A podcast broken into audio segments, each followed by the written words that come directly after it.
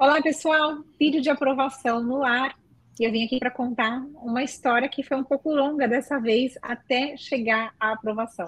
Eu estou aqui com um empreendedor, né, um empresário que veio investir nos Estados Unidos, o Eduardo Takeabashi. Falei correto, Edu? Takebayashi. Takebayashi. Isso. Difícil esse nome, né? Mas o Eduardo Takebayashi está aprovado no EB2NW. Graças e... a Deus foi longo, né, Edu? Foi com 26 meses de espera. Vamos contar um pouquinho para o pessoal essa jornada toda? Foi, nós, nós viemos durante a pandemia, né? E parece que quase todas as aplicações durante a pandemia tiveram realmente um, um certo atraso, né? Uhum. É, ficamos lá 14 dias no México, e aí chegamos aqui, saímos do Brasil no dia 28 de dezembro de 2020. Uhum colocamos o pé aqui nos Estados Unidos no dia 11 de janeiro de 2021. E aí começou, né? Começou na, a nossa jornada aqui em busca do Green Card. Ah, que legal. Conta para quem está em casa do, é, um pouquinho do seu background profissional, né? Quem que é o Eduardo que foi aprovado no B2NW como um empresário? É, uh, eu tenho uma empresa no Brasil, uma construtora, né?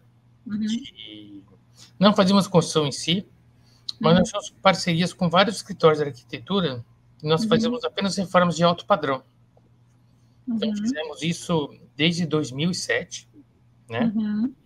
Mas um, eu acho que o mais interessante no meu caso não foi apenas a expertise de empreendedor no Brasil, mas foi que nós fizemos um business plan de uma empresa existente na América. Né? Uhum. Nós abrimos a nossa empresa em 2017 Uhum. Desde 2017 nós somos vendedores na Amazon americana. Ah, entendi. Em 2020, uhum. nós somos os brasileiros que mais venderam na Amazon estando no Brasil. Entendi. Foi um, foi assim, durante a pandemia, foi assim. O seu boom. Foi o boom. Realmente. Eu lembrei agora eu, eu, essa história sua sobre você ter trabalhado, ter uma loja, né, uma empresa na Amazon, que você vendia para a Amazon, e eu lembro quando você chegou na né, Foi agora falando sobre isso, e eu lembro que Eduarda falou, né, olha, ele explodiu durante a pandemia, eles venderam muito, uhum. né, e aí que, eu foi, imagino que foi aí que os seus olhos brilharam para os Estados Unidos. Na verdade, é, em 2017, infelizmente, né, é triste de falar, mas eu desisti do Brasil em 2017. Eu falei, eu vou embora. E aí comecei a procurar escritórios de imigração. Uhum. E eu vim para cá em 2018. Eu não sabia bem que escritório contatar. Uhum. Contatei alguns. Eu já estava seguindo a Deforio há algum tempo. Uhum. Só que eu vim aqui numa uma passagem muito rápida. Uhum. E eu só tinha um sábado para poder falar com o escritório. Ninguém quis me atender. Ninguém. somente o Wagner me atendeu no sábado. Ah, entendi. No escritório, no escritório em Fort Lauderdale. Ah, ok. Nosso primeiro escritório. Primeiro escritório. E foi aí que ele foi lá, explicou para nós tudo, né? Ficou acho que umas duas ou três horas conosco. Uhum. Eu acho que vocês cansam, né, de responder as mesmas perguntas, mas eu acho que é a dúvida geral de todo mundo, né? Sim, faz parte do jogo. Porque, na verdade, você está entregando a sua vida para alguém. Uhum. Você está entregando o seu futuro. E foi aí que o Wagner nos atendeu super bem, tirou todas as nossas dúvidas. Uhum. Conversamos ainda sobre alguns investimentos, o que fazer com relação a, a, a imóveis, essas coisas, né? Uhum. E aí optamos pela, pela, pela DeFi. Ah, que legal. Olha, você foi um privilegiado, porque hoje o Wagner não consegue mais atender nossos clientes, os prospects que uhum. estão vindo, explicar o que é essa vida nos Estados Unidos, falar de investimento, né? Que bacana que você acompanhou, então, também o crescimento da Difoil aí durante todo esse tempo que você ficou com a gente como cliente, Verdade. né? E enviei vários clientes para vocês. Ah, que bom. Inclusive, todos foram aprovados antes de mim. Essas coisas acontecem, do Às vezes as pessoas passam na frente, né? É, isso é um problema da imigração, né? A gente fica é um pouco frustrado, porque uhum. eu brinco assim, né, sempre, que eu falo que eu gostaria de fazer um voluntariado lá na imigração só para organizar por ordem de chegada as avaliações. Mais nada, não quero fazer mais nada, só tentar organizar por ordem de chegada, porque eu acho injusto, imagina, né? Você indicou pessoas, as pessoas começaram o processo, eles foram aprovados, e você lá esperando e vendo todo mundo passar na sua frente. Eu acho que é um pouco injusto isso, né? Eu tive, eu tive amigos que na Defraio que foram aprovados com 25 dias. Nossa. É. Edu, sabe o que eu falo? É uma é. coisa seguinte o que eu acho que é muito para quem está assistindo a gente, e eu acho que as pessoas elas precisam colocar isso na cabeça. Para tudo aqui nos Estados Unidos, aliás, para a vida. Cada um tem a sua história. Não adianta. Né? Assim, você tem tudo, você já era um empresário de sucesso aqui nos Estados Unidos. Eu sei os seus números, a gente sabe disso, que você explodiu uhum. né, em vendas na Amazon. É, a gente sabe aí do seu sucesso que você já estava solidificado, você já estava pagando imposto para os Estados Unidos, né? E teve gente que chegou e, como dizem, né, sentou na janelinha. Isso não é muito justo. E isso me, me mostra o seguinte: cada um tem o seu pleito imigratório, cada um tem a sua jornada na vida, na história, cada um tem o que passar aqui, né? Às vezes a gente tem alguns clientes nossos que eles vêm muito uh, digamos assim, muito certeiros, né? Porque eles têm um bom currículo, tem, eles são PHDs em alguma área e eles são rejeitados, né? Uhum. Ou a USS nega eles em algum momento, no primeiro momento, normalmente. Sim. E a gente refaz a aplicação. Essas pessoas, elas ficam abaladíssimas, e aí elas começam a comparar, mas fulano que não tem nada, né? Não tem às vezes nem curso técnico, né? Mas tem só experiência, conseguiu green card, ou alguém que está ilegal conseguiu se regularizar e mas, eu não, e essa é, coisa assim. Mas não é, culpa, não é culpa do processo, né? É o agente da imigração. Por exemplo, Exato. o meu processo deu uma RFE. Sim. E ficamos 194 dias esperando uma resposta RFE. E eles, solic... eles solicitaram um documento que uhum. estava no processo. Simplesmente o agente não viu. E aí nós tivemos que refazer tudo, né? Sim. Então, assim, sou muito grato a toda a equipe, mas especialmente a Eduarda, especialmente a Amanda, né? Que sempre está de prontidão, sempre sanando as dúvidas, sempre né, ajudando a gente a, a... o que fazer. Seguir em né? frente, a seguir em frente, né, Edu? Então, ninguém quer receber uma RFE de solicitação de evidências, né? Lógico que não. Mas faz parte do processo né? Sim. E uma coisa que eu sempre falo para as pessoas, as coisas aqui nos Estados Unidos elas mudam muito rápido, né? A imigração muda muito rápido. Então as pessoas que têm dúvida, né, tem que criar coragem, tem que passar por cima das das incertezas e fazer o processo quanto antes. Sim, né? é verdade. Quanto tempo que os indianos agora vão esperar para ter um green card? Mais de 10 anos, acho. Sim chineses também estão indo para o mesmo caminho. Então, assim, a gente nunca sabe o que vai acontecer, na verdade, né? Sim, então, eu vou te dizer que, se não me engano, né, se eu não estiver errado, o brasileiro, ele é o quarto na fila mundial que mais ele recebe green card por meio dos EBs. Uhum. Então, a gente, uma hora, né, os Estados Unidos, por que, que os Estados Unidos é, acabou meio que bloqueando um pouquinho os chineses e os indianos pela alta demanda. Sim. Né?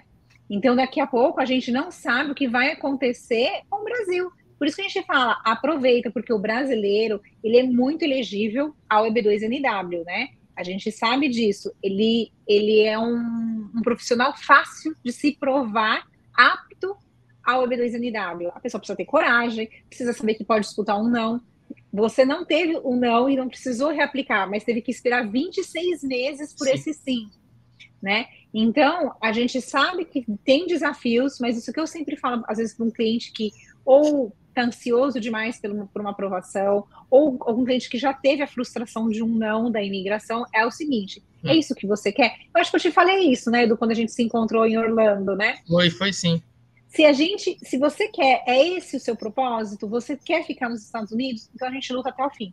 E eu falei para Edu, a gente se encontrou num evento, ele me achou nesse evento, e ele falou: Olha, minha resposta já foi, eu estou esperando a resposta da, da RFE. E aí eu falei para ele: Olha, vamos, vamos torcer para um, uma resposta positiva, mas se não, é isso, você quer? V vamos atrás, vamos lutar? A Disfoio está com você. E é isso que a gente fala com o nosso cliente. Porque a gente sabe que, infelizmente, a gente não tem 100% dessa responsabilidade. Porque se a gente tivesse, né, do, todo mundo seria aprovado em tempo recorde e estaria já aí vivendo o sonho americano. Mas não depende só da Disfoio. A gente faz a nossa parte, mas o SAS tem um peso muito grande. Sim. E as pessoas têm que acreditar no sonho dela, né? É, se eu não estou enganado, o meu processo com o business plan de uma loja da Amazon Uhum. Eu pesquisei e parece que até agora foi o único. Sério? Olha só. Parece que sim.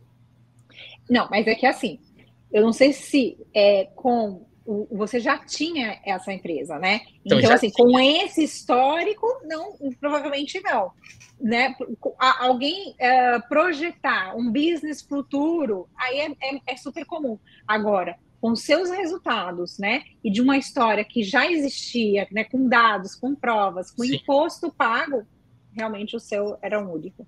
Então, assim, é, sempre tem um caminho. Né? a gente tem uma gama de vistos. Uhum, uhum. A pessoa pode vir aqui, não tem ajuste de status, tira um visto de estudante. Importa que a pessoa, assim, ela, elas têm maneiras legais, Sim. elas ficarem legais aqui dentro do status, para posteriormente aplicar um EB1, EB2 ou um EB3 que seja, né? Uhum. Porque se perdeu o status, perdeu a. Não tem mais o que fazer. Sim, eu, isso é, uma, é uma, um recado assim, bem importante. A gente uhum. sabe que, é, infelizmente, algumas pessoas elas não buscam, né? Isso assusta um pouco a gente, porque a gente tem contato com muita gente, muito brasileiro, que vem aqui, que infelizmente escolhe uh, vir pela fronteira essa pessoa não existe nos Estados Unidos. E não adianta falar, ah, mas não, gente, não tem motivo, né? A gente já sabe, já chegou para a gente pessoas que nem tentaram visto de turista e já foram entrar pela fronteira porque alguém falou que era melhor. Não é, é melhor, não é melhor ficar ilegal. Não é melhor você começar a sua vida nova nos Estados Unidos de uma forma errada.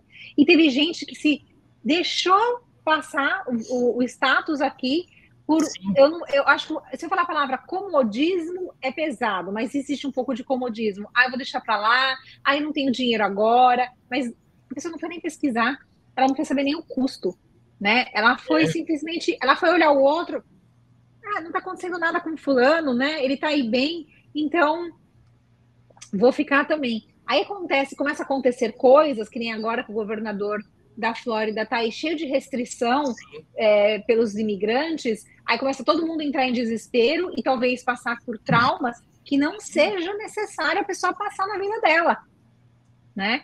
Então é isso, o que você está falando é corretíssimo. Há mais de 180 tipos de visto, não é possível né, que você que está aqui legal não se enquadre em um desses vistos, né? Verdade. Edu? Bom, Edu, você está na Flórida, você está em Orlando, né? Que a gente se encontrou em Orlando, você está aí, né? Então, eu moro, eu moro em Devonport. Ah, ok. Uh, tenho um depósito em Orlando. Uhum. Você continua na Amazon, então? Continuo na Amazon. A, a Fernanda, né, minha esposa, ela se tornou, ela se tornou corretora Realtor, né? Ah, que legal. Então foi uma, uma profissão nova, um desafio para ela também. Uhum. Tá dando super certo. Ah, que legal. Então, é, e nós conseguimos também, né? Após, acho que foi cinco meses, Uhum. Conseguimos o Green Card. O Green Card não, desculpa, o Combo Card. O Combo Card. Uhum. Então, nós tivemos o Travel Permit, uhum. nós tivemos o Work Permit, né? Que legal. E existe a vida do imigrante pós-work pós -work permit e antes do work permit, né? É verdade, é verdade. Isso mudou completamente. Mudou a sua tratativa de negócio, mudou a tratativa como é que você consegue uh, fazer operações bancárias, Uhum, operações uhum. com distribuidores, com atacadistas, que é o nosso caso. Ah, que bacana. A Fernanda, a Fernanda com uma profissão nova, consegui tirar uma licença, né? Uhum. É, vou explicar para quem está em casa, então. Olha só, a gente está gravando esse vídeo em agosto de 2023. Quando o Edu veio para cá, ele tinha a opção de fazer o ajuste de status. Então, ele chegou com visto, com visto de, de turista, e aí ele mudou para o B2 Emirados. Naquela época estava o ajuste disponível. Hoje não está desde dezembro. Então, por isso ele ganhou o direito de ter o combo card, que é autorização de trabalho e de viagem juntos. Esse documento ele só vem quando a pessoa faz ajuste de status, né? Hoje em dia não tem ajuste de prevedores. Então, hoje em dia, a pessoa que chega aqui como turista e deseja ficar nos Estados Unidos, ela tem que ir para um outro visto, como por exemplo o visto de estudante. E o visto de estudante não vai dar o combo card. Então tem que ficar bem atento a isso. E aí, realmente, ontem a gente gravou um vídeo, eu gravei com o Wagner um vídeo falando do, né, do combo card, do social, que a partir do momento que você tem o combo card, você tem o número do social, a sua vida é uma vida de praticamente de um residente.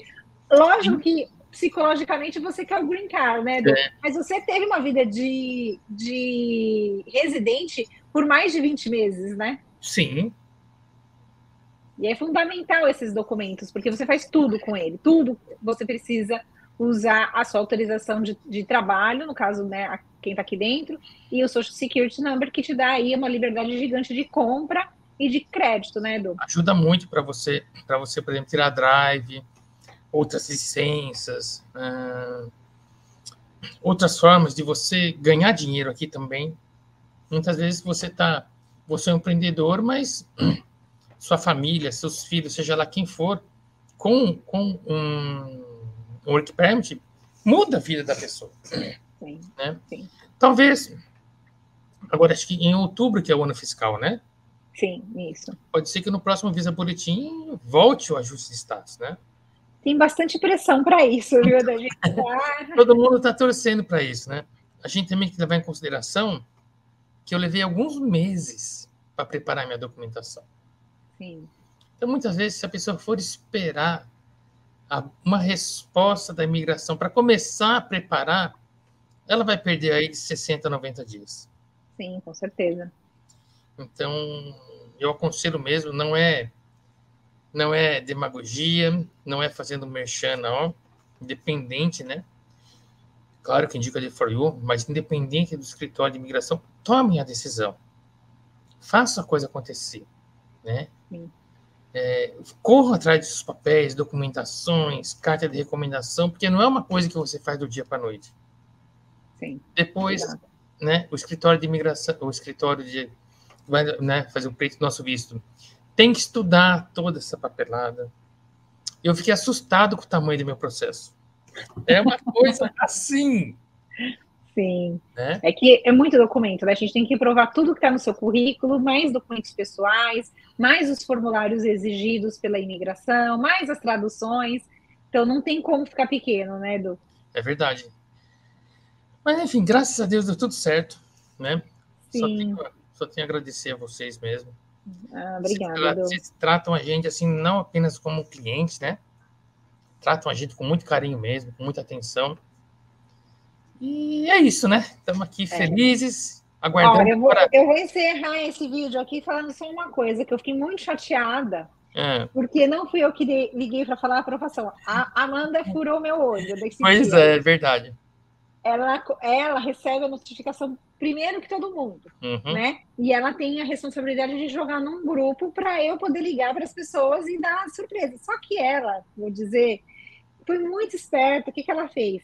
Ela recebeu, ela te ligou, depois ela colocou no grupo. E aí, na hora que eu vi o seu nome, eu já. Ah, vou ligar. Aí ela, já liguei. Porque assim, é, eu já tinha um, assim, um, um relacionamento com a Amanda uhum. por causa do, dos amigos que eu enviei e tudo mais, né? Uhum, uhum. assim, falei, poxa vida, o Wagner conseguiu, o fulano conseguiu, não sei quem conseguiu. Ela falou assim, quando sair o seu, eu que vou te ligar.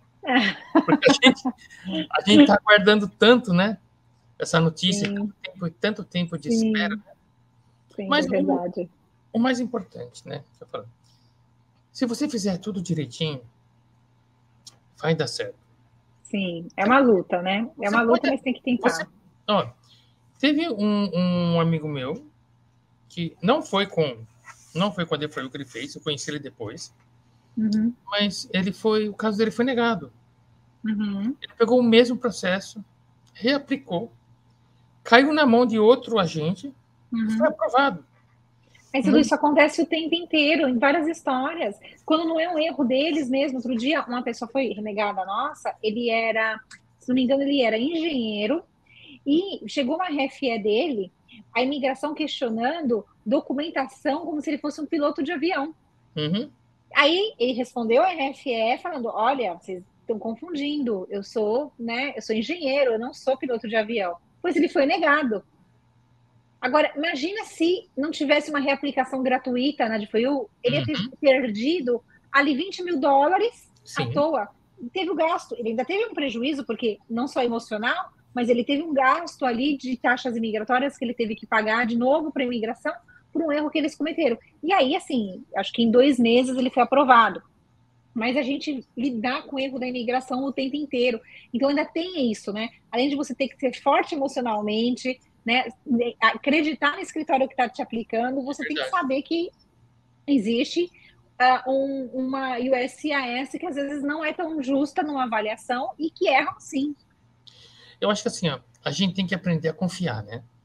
Eu falo assim, é igual mecânico, dentista, médico, cada um tem o seu, uhum. tem o seu preferido. Uhum. Né? Isso não é uma questão de certo ou de errado. É uma questão assim, você foi, você escolheu, simplesmente confie. Sim, isso mesmo. Então, a gente vê, a gente vê muitos YouTube, vê tanta coisa na internet, tanto, uh, eu falo assim, né, na gíria, o pessoal tocando terror, né, contra isso, contra aquilo, e não é nada disso. É.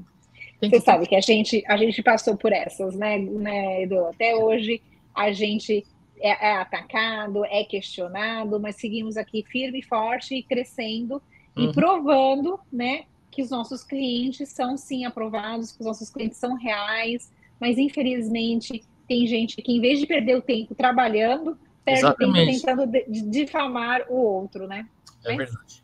Continuamos assim.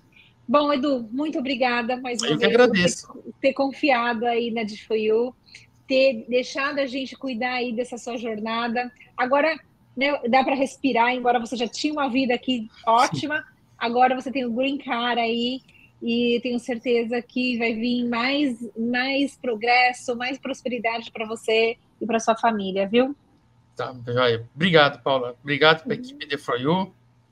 Né? E, vamos, e vamos em frente, novos desafios. Exato, é isso mesmo. Bom, pessoal, para você que está assistindo, então, essa é a história de um empreendedor que já tinha um negócio nos Estados Unidos, aplicou com essa história, demorou um pouquinho, 26 meses, né, Eduardo? E aí, agora está aí aprovado. Se você tem esse desejo de vir para os Estados Unidos, dê o primeiro passo. E tudo começa com uma avaliação de currículo. O currículo do Edu foi avaliado também, e aí depois ele teve essa conversa com a DFOU, para agora a gente estar tá aqui né, comemorando a aprovação dele. O e-mail para enviar esse currículo é o info.com. A gente volta semana que vem com outra aprovação. Até mais. Tchau, tchau.